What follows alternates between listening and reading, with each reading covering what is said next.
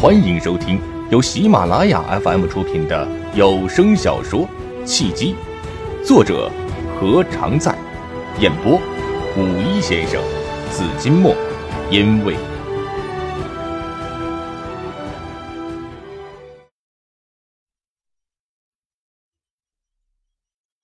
第四十七章，威逼利诱。连城却无比的平静。和一个人全部的爱以及生命相比，一千万固然是巨款，但还是不能相提并论的。这一千万不是金钱，而是一个男人一生的爱和对爱的承诺，是他生命的升华。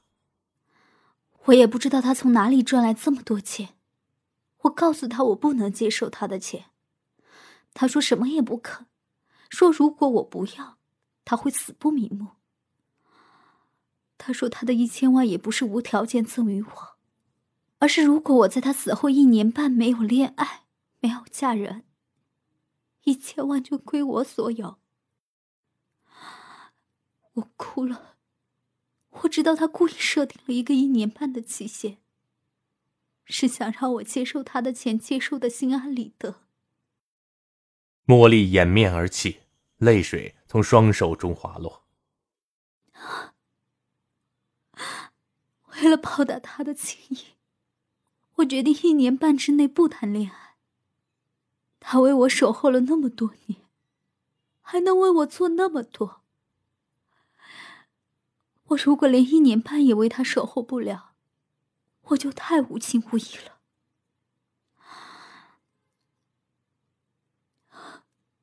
一年半的时间里，我用他留下的一千万，资助了几十个贫困学生。又救助了许多急需要用钱的病人。今天是他去世一年半的日子，我信守了自己的承诺，为他守候了一年半的光阴。从今天起，我要走出过去，以全新的姿态迎接未来。莫泪擦干了眼泪，帮我点一首《一生有你》。伴随着悠扬的乐曲，茉莉清灵的歌声响起，她唱得很深情，很投入，很忘我。杜金燕坐在连城的旁边，抱住了连城的肩膀。你会接受一个结过婚的女人吗？她虽然有一个短暂的婚姻，却有一笔上千万的遗产，而且她长得还很漂亮，对你也情有独钟，对许多男人来说。他值得拥有。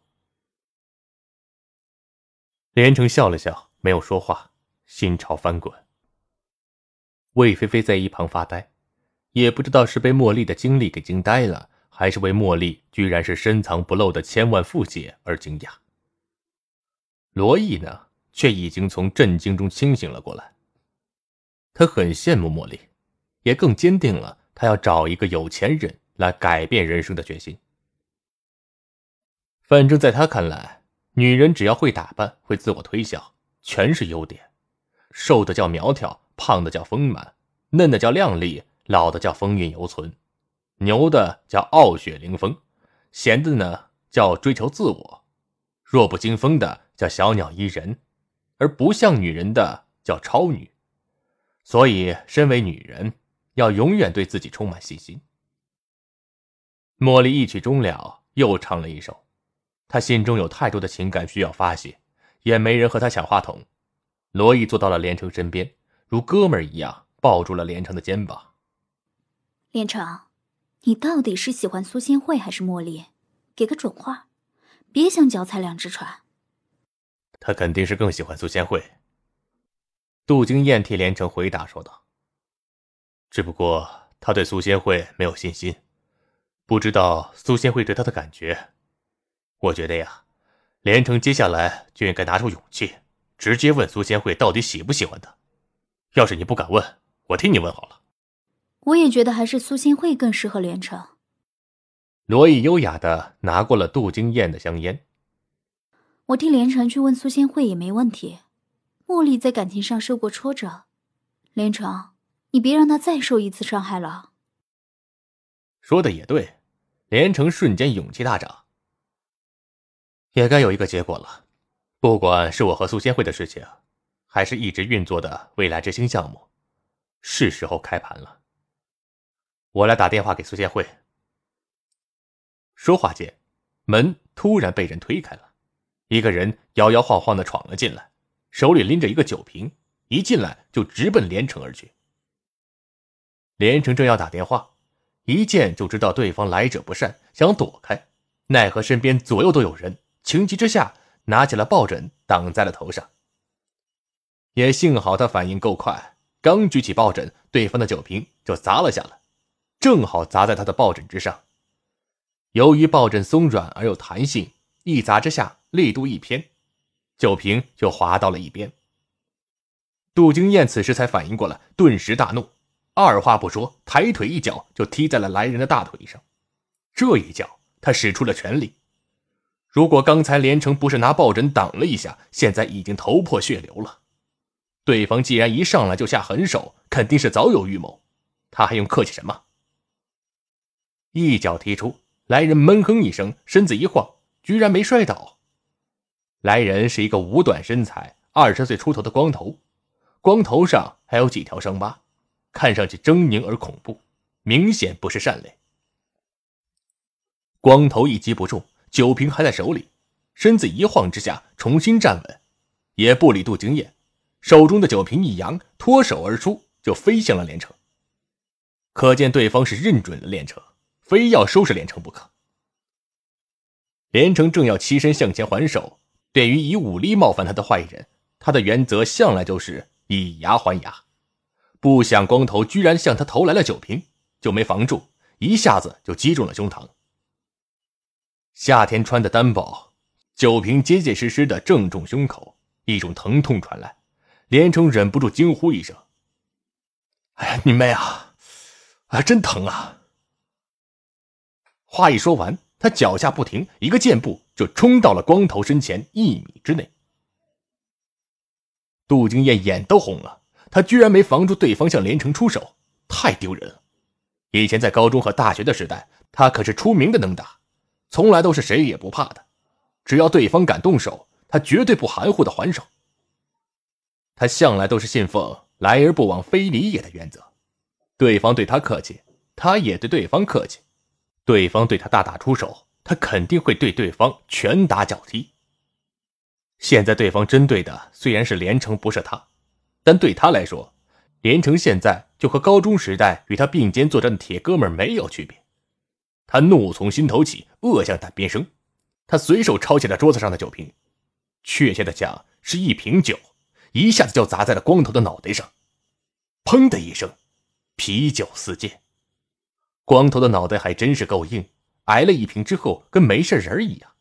他还是不理杜金燕，一弯腰就从桌子上抄起了啤酒瓶。举起酒瓶就朝着连城的脑袋砸下。连城哪里还会让光头砸中啊？何况刚才杜金燕的出手已经给他争取了足够的还击时间。他朝旁边一跳，就躲过了光头的迎头一击，然后使足了全力，狠狠的一拳就打在了光头的胸膛。光头中拳，身子猛然朝后就倒。杜金燕见时机正好，冷冷一笑，也是出拳如风，一拳正中光头的肩膀。在连城和杜金燕的连续打击之下，光头再强悍也支撑不住了，扑通一声仰面摔倒在地。狗东西，臭垃圾！罗毅此时也醒过神来，他没有像茉莉和魏菲菲一样惊吓得目瞪口呆，而是抬腿踢了倒在地上的光头一脚。疯狗！光头不是疯狗，他肯定是受人指使前来寻仇的。连城和杜金燕对视一眼，二人心意相通。当即决定三十六计，走为上，却已经来不及了。门再次被人撞开了，从外面呼啦啦的一下子涌进了十几个人。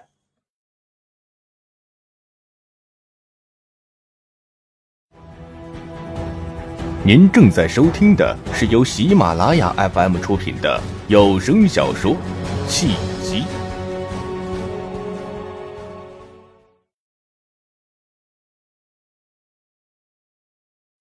这十几个人都是一副“我是流氓，你打我呀”的打扮，没有人穿西装戴墨镜，都是穿的很普通。乍一看就和普通人没什么区别，但仔细一看，这十几个人人人目露凶光，不管是满脸横肉的彪形大汉，还是文质彬彬的眼镜男生，所有人的目光都落在了连城的身上，似乎连城欠他们几千万一样。你们要找的人是我，和他们无关，是男人的就放他们走。连城知道逃不过去了，就用手一指杜经燕、甄健、罗毅、茉莉和魏菲菲几人。为首的是一个戴着眼镜、文质彬彬、很像小男生的人，他长得很文雅，也很帅气，不比一些当红的韩星差。他摘下眼镜，喝了一口气，擦了擦眼镜，笑眯眯的说道：“女的可以走，男的就别走了，留两个人陪你。”你也不至于孤单，不是？在浴血奋战的时候，有两个兄弟陪你，你就算被打死了，也可以含笑九泉了。连城，茉莉想冲过去和连城在一起，却被人墙挡在了外面。走吧，别闹了，留下来帮不上忙，还会拖累他们。罗毅比茉莉镇静多了，伸手一拉茉莉和魏菲菲，朝外面走去。连城，你要坚持住。呵呵。这妞有意思呀，有胆识。文质彬彬男回头看了一眼罗毅，吹了一声口哨：“以后你就跟了哥吧，哥又有文化又有钱。”呸！罗毅吐了眼镜男一口：“禽兽戴了眼镜还是禽兽。”魏菲菲也说：“有文化的流氓还是流氓。”文质彬彬男又摘下了眼镜，擦了擦，笑了。哎，真有味道，我要定你了。他脸色陡然一变，看好了这三个妞，别伤到他们，别让他们报警。话一说完，他一挥手，就如指挥若定的大将一样，用手一指被包围在场中的连城、杜经燕和甄剑。中间那个就是主要目标，另外两个是次要目标。刚才动手的时候，真剑坐在角落里，没来得及动手。文质彬彬男一说要打，他就发作了，抓起麦克风支架，用力一抡，当即就打倒了两个。连城知道寡不敌众，大喊一声：“杜哥，真剑，能跑就跑，好汉不知眼前亏。”杜金燕朗声大笑：“哈哈，连城啊，你太小瞧你杜哥了。打记事起啊，打架的时候，我可从来没跑过。”何况你是我兄弟，我怎么可能扔下你不管呢？真剑本来就有点害怕，不过杜金燕的豪气又感染了他。是啊，就连杜金燕也当连城是兄弟，他和连城同事三年，更是当连城是最近的兄弟了。兄弟有难，他如果扔下不管，就太不够意思了。也大声说道：“连城，兄弟有难，我要是撒腿跑了，我还是人吗？就算是打一个头破血流，哥们今天。”也就陪你醉一场，拼了！连城心中热血沸腾。男人的一生之中，有一个不离不弃的爱人，再有几个生死相依的兄弟，足矣。他双手一抓，一手握着一个酒瓶，两个酒瓶一碰，手中就多了两个尖锐的武器。来，不怕死的就过来，老子今天豁出去了，打残废了，打死了，大不了是防卫过当。见连城如此悍勇，杜金燕心中更加认定连城是一个可交的朋友。他也如法炮制，制造了两个尖锐的武器。友情提醒：别扎大腿根儿，大腿根上有主动脉，扎破了，三分钟人就完蛋了，根本就来不及抢救。要扎就扎肚子，肠子出来了人还能活。哈哈哈哈真剑也敲碎了两个啤酒瓶，一手一个的拿在手中。我这门扎脸毁容，让你们以后没脸见人。俗话说：“横的怕愣的，愣的怕不要命的。”三人一个个悍不惧死、谈笑风生的彪悍，让围着他们的十几个人面面相觑，竟然半天没有一个人敢第一个动手，都被三个人的气势给吓住了。两军交战，勇者胜。连城三人虽然处于劣势，但却抢占了先机。别被他们唬住了！你们是吓大的呀！文质彬彬男急了，向前一步就要起带头作用。不料才迈出一步，忽见一个啤酒瓶迎面飞来，他躲闪不及，直中面门，砰的一声，酒瓶不偏不倚的正好击中他的鼻子。我的妈呀！文质彬彬男痛呼一声，捂着鼻子蹲了下来。射人先射马，擒贼先擒王。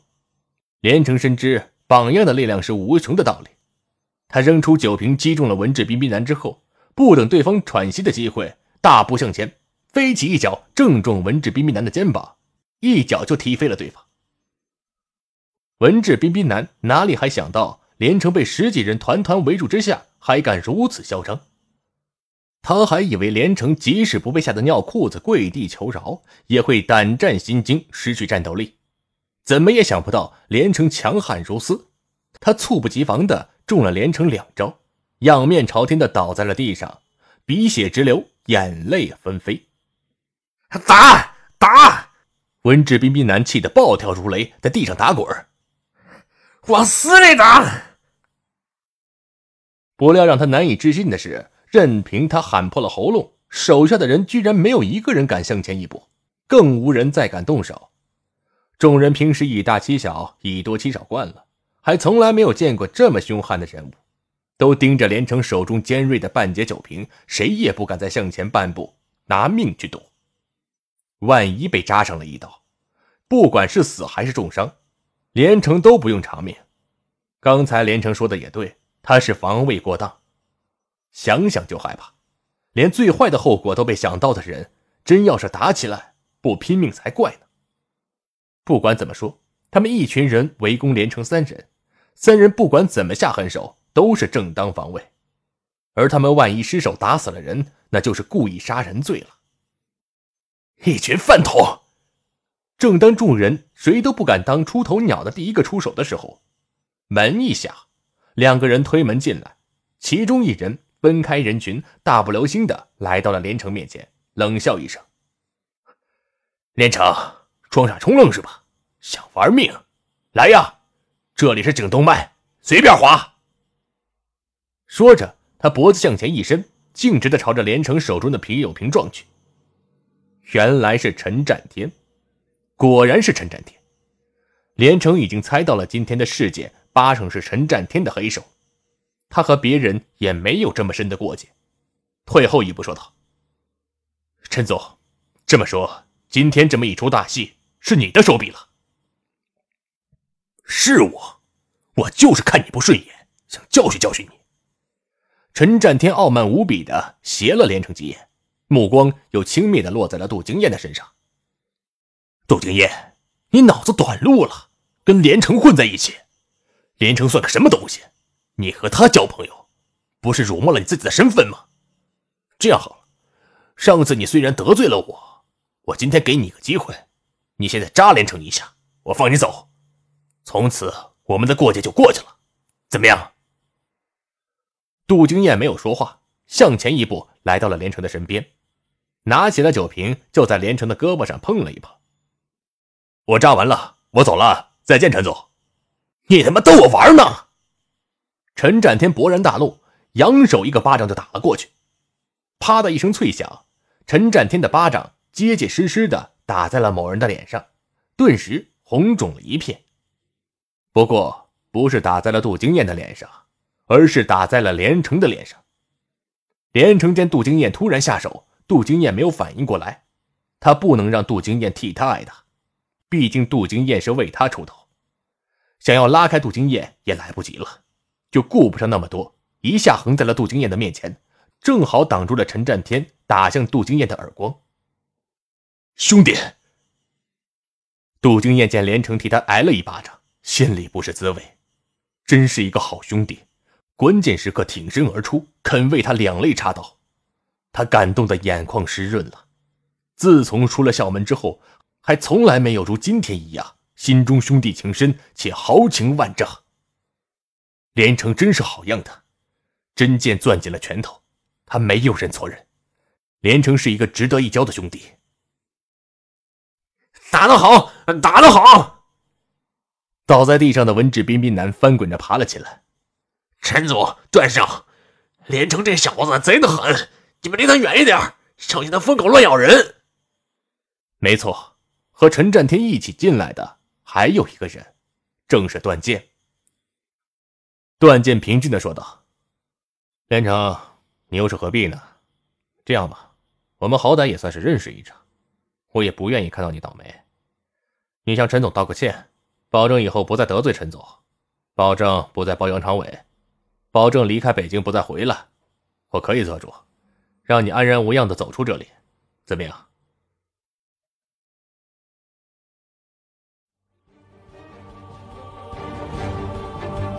各位听众朋友，本集已播讲完毕，感谢您的收听。如果有喜欢我声音的朋友，请您点赞、留言，您的支持就是我最大的动力。